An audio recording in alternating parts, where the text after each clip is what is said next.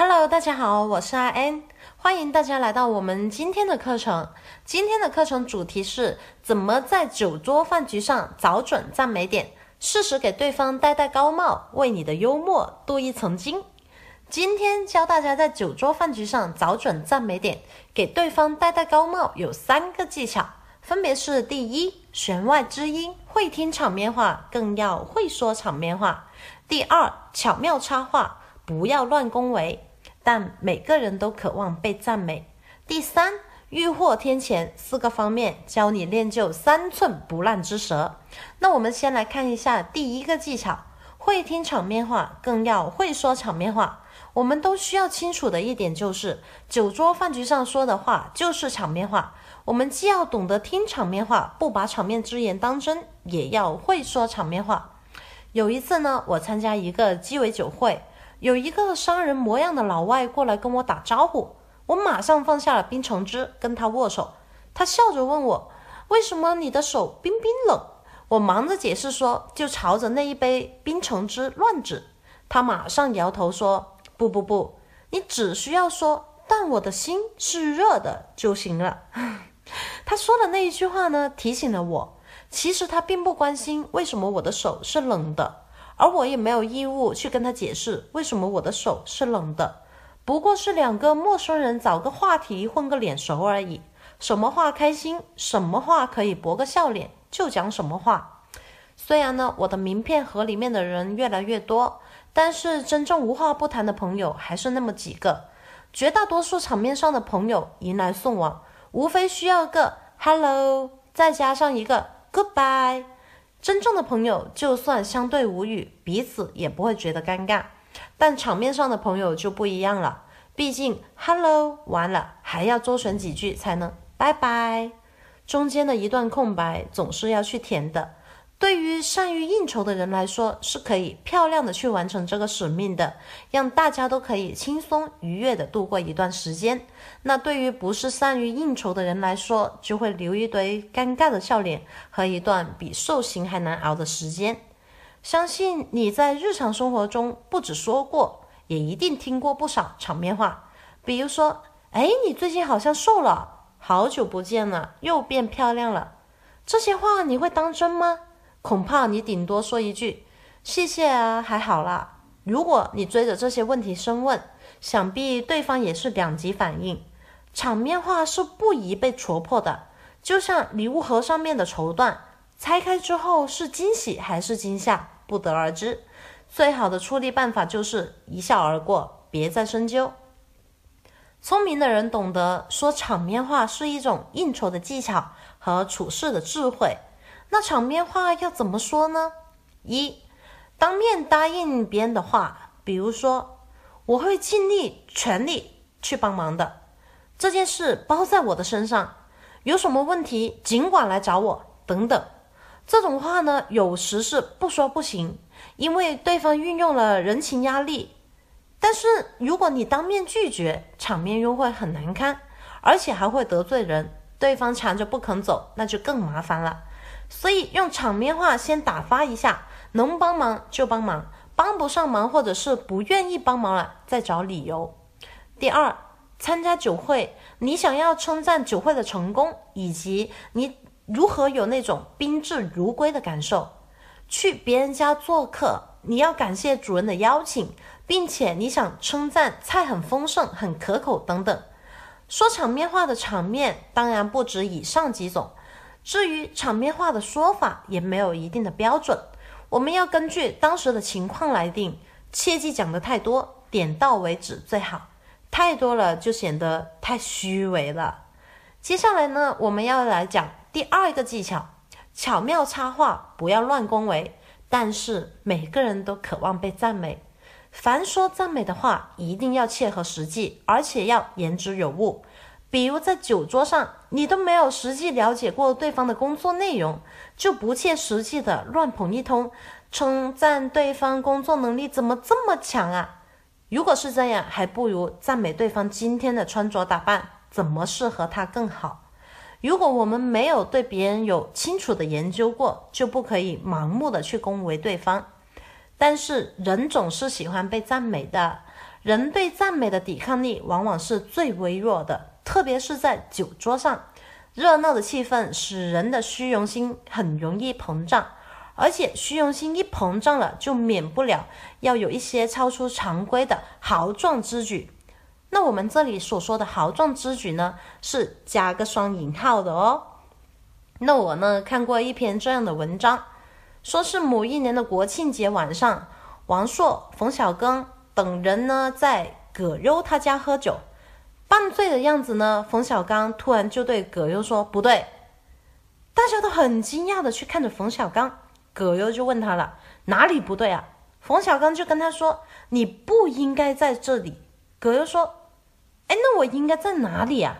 那冯小刚就跟他说了：“你应该在人民大会堂国庆招待会上。”葛优老实的说：“可是我没有收到请柬呐。”那冯小刚又说：“您有请柬才出席是不正常的，没有请柬出席才是正常的。”多年之后啊，说起那场酒，葛优还说：“真是舒服。”冯小刚真是捧人大师，他既幽默又高超的一句赞美，把葛优戴了一顶高帽，给足了葛优面子和自尊心。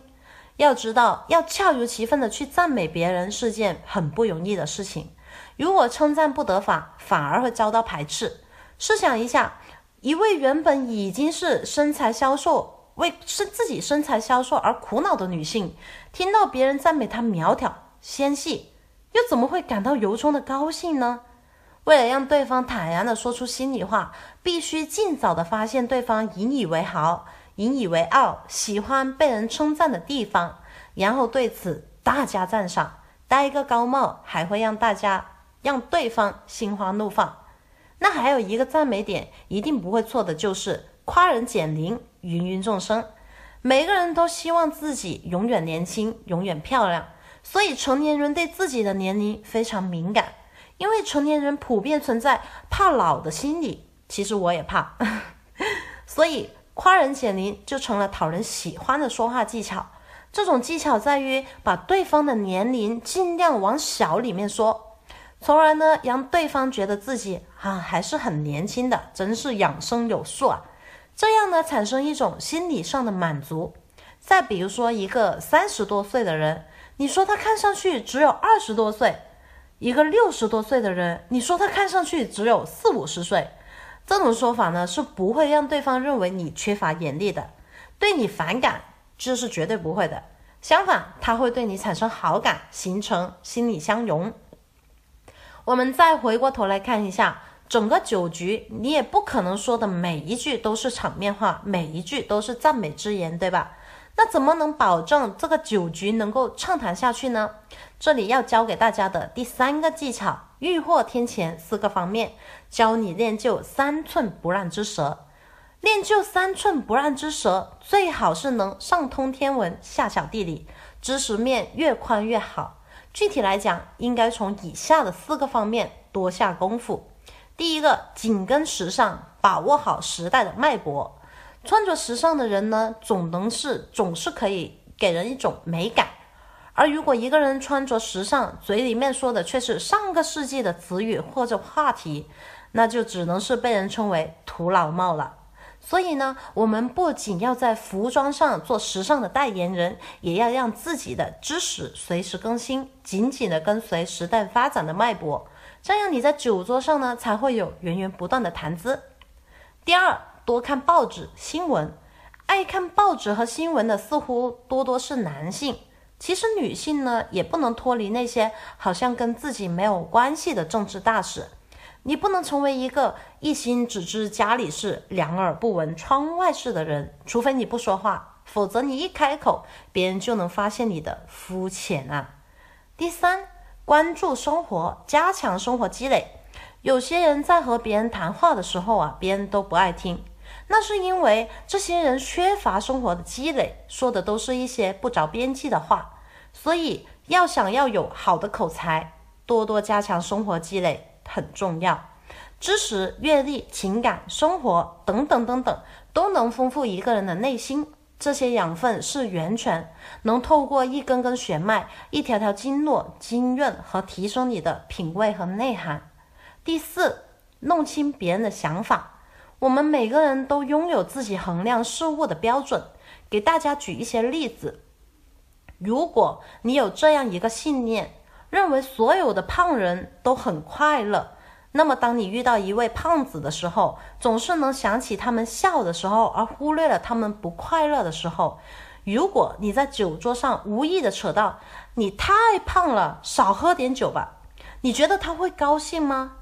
或许你认为你自由的在你的生活中最重要的东西之一。如果你遇到了一个招朝九晚五工作的人，就会联想到他失去了自由，你很有可能会为他感到遗憾。可是他却认为最有价值的东西是一种安全保证，因为在办公室里面工作能给他另一种自由，那就是不用担心下一分钱该从哪里挣到。对于某一个人来说，成功或许是得到一份工作。而对于另一个人来说，成功也可能是意味着经经营亿万资产的大买卖。其实每个人的想法都不一样。